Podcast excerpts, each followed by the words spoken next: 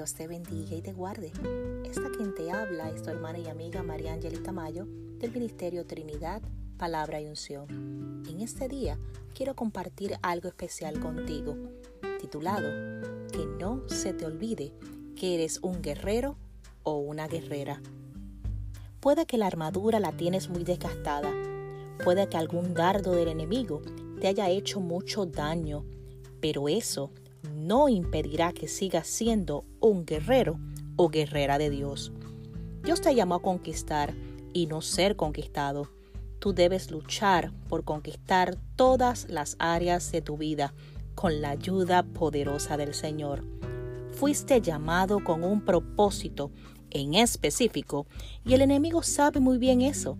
Él sabe que eres un arma poderosa en las manos del Señor, que hace temblar las tinieblas del mar, y por ello tratará por todos los medios de imponer temor sobre tu vida, de sembrar la incertidumbre y llenarte de dudas, mas tú debes tener claro que eso no podrá detenerte, porque Dios, que es el general de los ejércitos, nunca ha perdido una guerra y si Él es quien te dirige, no hay ejército de tinieblas que pueda detenerte o derrotarte.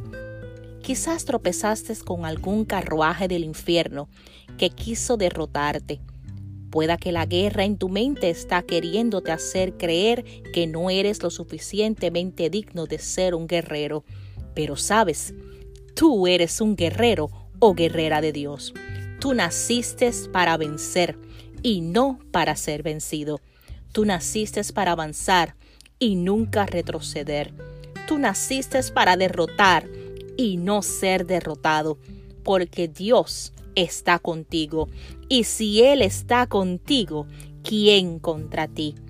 Hoy quiero que te levantes, que te pongas nuevamente tu armadura, que vayas y pelees sabiendo que Dios está contigo respaldándote, que no hay flecha que pueda herirte de muerte, que no hay espada que pueda robar tus sueños, que no hay enemigo que pueda detenerte de cumplir los propósitos para los que fuiste llamado.